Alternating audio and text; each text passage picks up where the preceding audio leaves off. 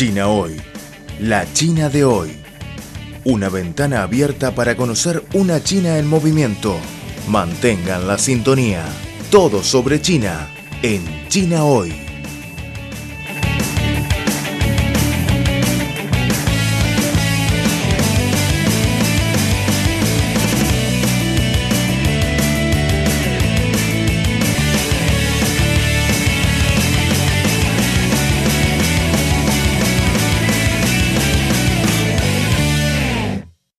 Hola queridos oyentes, bienvenidos de nuevo a nuestro programa de China Hoy. Les saluda Amanda desde nuestro estudio en Beijing.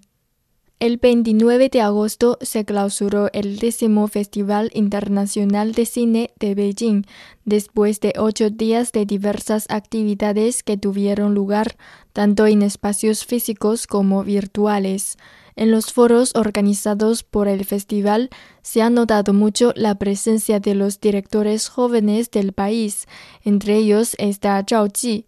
Él es uno de los dos directores de la película animada titulada Serpiente Blanca, pero no se asusten, esta serpiente protagonista no es un demonio temeroso, por el contrario es un espíritu bello en busca del amor.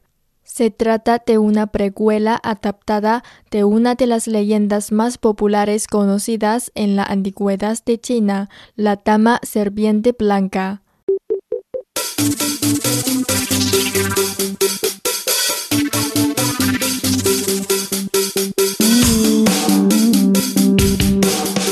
Economía, sociedad, deporte, gastronomía y turismo.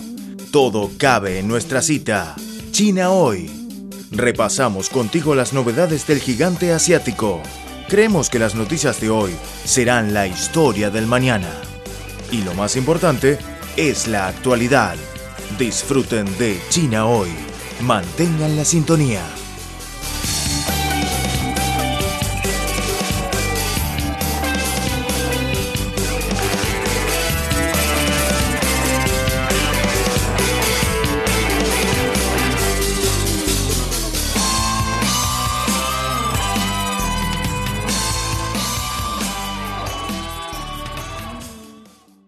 Surgió primero como una historia corta durante la dinastía Tang y comienza en la montaña Gemei, donde vivía una serpiente blanca y una verde.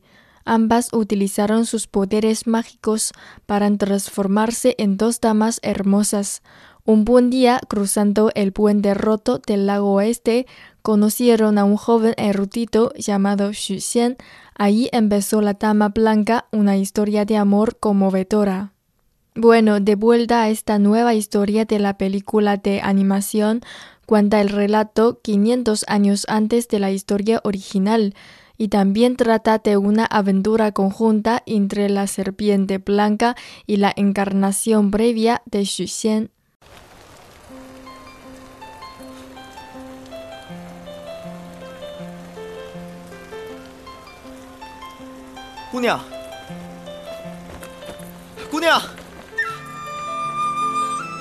姑娘，你的珠钗掉了。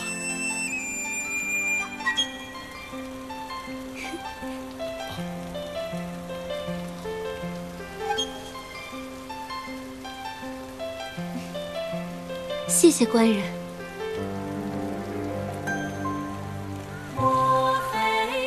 这珠钗年代久远，可是宝贵之物。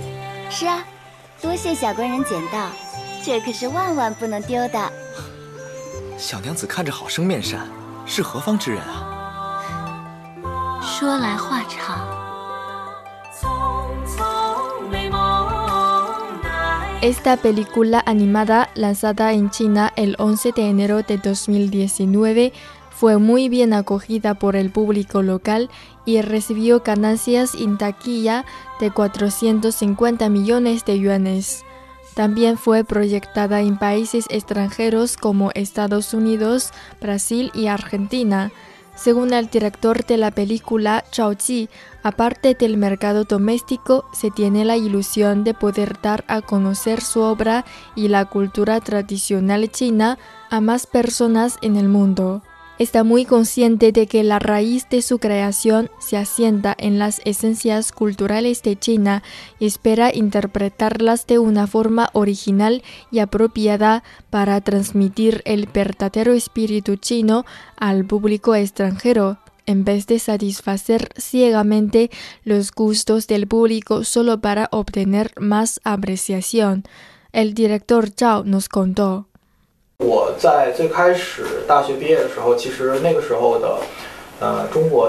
Cuando me gradué de la escuela de animación de la universidad, existía una gran diferencia entre la industria de animación de China y el nivel más avanzado de animación de Hollywood. Por lo que en aquel entonces, la verdad es que no tenía mucha confianza en el desarrollo de la animación de mi país, pero siempre había tenido aspiraciones en ese ámbito.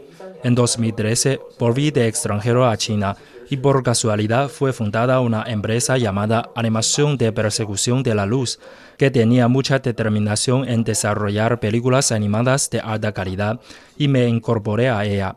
Esto me permitió ver la posibilidad de contar bien las historias chinas, abrigando los elementos culturales del país en la animación. Es lo que desde siempre he querido cumplir. Al hablar del mayor obstáculo para la promoción de las películas de animación en el extranjero, Zhao Ji cree que la diferencia en la conciencia y el conocimiento cultural se cuenta entre una de las dificultades más grandes para la salida de los dibujos animados de China. Citó como ejemplo a una de las películas animadas de su estudio llamada Gados y Jardín de Melocotones. Esta producción tuvo un bajo resultado en el mercado chino.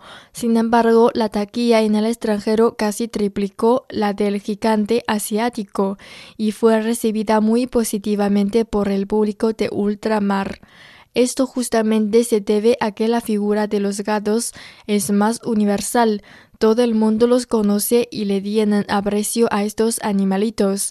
Al contrario, la serpiente representa imágenes bien diferentes en cada civilización. Al respecto, Zhao Qi comentó. Además, vemos la película Serpiente Blanca. Es mejor verla con un conocimiento previo de la antigua leyenda clásica de China. Si no la conoces, está bien y se entiende perfectamente el relato de la película, solo que no te sientes tan conmovido con ella. Por ejemplo, la música en esta película rinde homenaje a una versión antigua de telenovela sobre esta leyenda. Si nunca has visto la telenovela, no tendrás esa sensación de familiaridad. Esta diferencia cultural es inevitable, pero no significa que tengamos que dejar de intentar difundir la esencia original. Creo que siempre que los creadores sigamos el corazón para presentar más obras sobresalientes, el público las va a poder apreciar eventualmente. Este año, la industria cinematográfica de todo el país se ha visto afectada por la continua presencia de la epidemia de COVID-19. Para los creadores de animación, la influencia es relativamente más suave, ya que la mayoría de los trabajos se pueden cumplir con computadoras y de forma online. Afortunadamente, la próxima película del director Zhao puede ser completada según lo planeado, aunque por el momento tienen que aplazar la fecha original de lanzamiento prevista para las vacaciones de verano y posponer una agenda indeterminada. Zhao afirmó que siempre que existan los cines se puede ver la esperanza en el desarrollo cinematográfico. A mi juicio, las películas deben ser contempladas en los cines. Es una actividad a la que debes dedicar 100% la atención en un entorno totalmente oscuro. Así puedes disfrutar del perfecto ambiente audiovisual y es más fácil sumergirte en un mundo de la pantalla. Entonces me alegro mucho de que los cines se vuelvan a abrir. Espero que la industria mejore lo antes posible, ya que todavía tenemos muchas historias para mostrar en el rubro de las películas animadas.